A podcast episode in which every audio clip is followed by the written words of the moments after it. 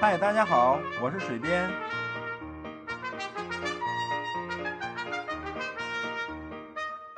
闲聊是一切沟通的开始。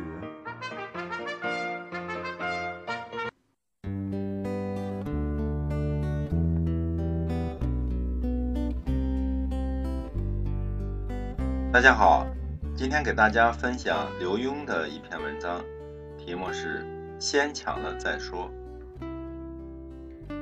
二十多年前，我曾经主持一个叫“分秒必争”的节目，顾名思义，那是个讲究速度的节目。我用极快的速度把题目念了出来，再由参赛的两队抢答。当时参加比赛的都是各校的精英。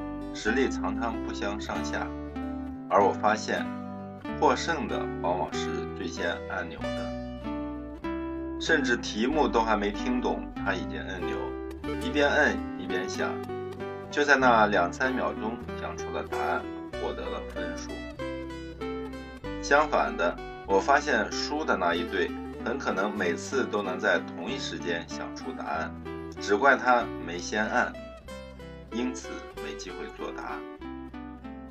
参加竞赛的人常说：“先不要考虑你的主张能不能实现，而要知道，如果竞选不能成功，就连半点主张也无法实现。”在人生的战场上，不可否认的是，当两个人战斗时，在只有一把枪的情况下，谁先抢到了那把枪？谁就可能先把对方撂倒。既然对方已经倒了，就不会再有人和你争。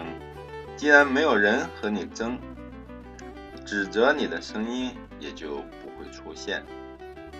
这篇文章摘自二零一六年《读者》第四期。谢谢收听。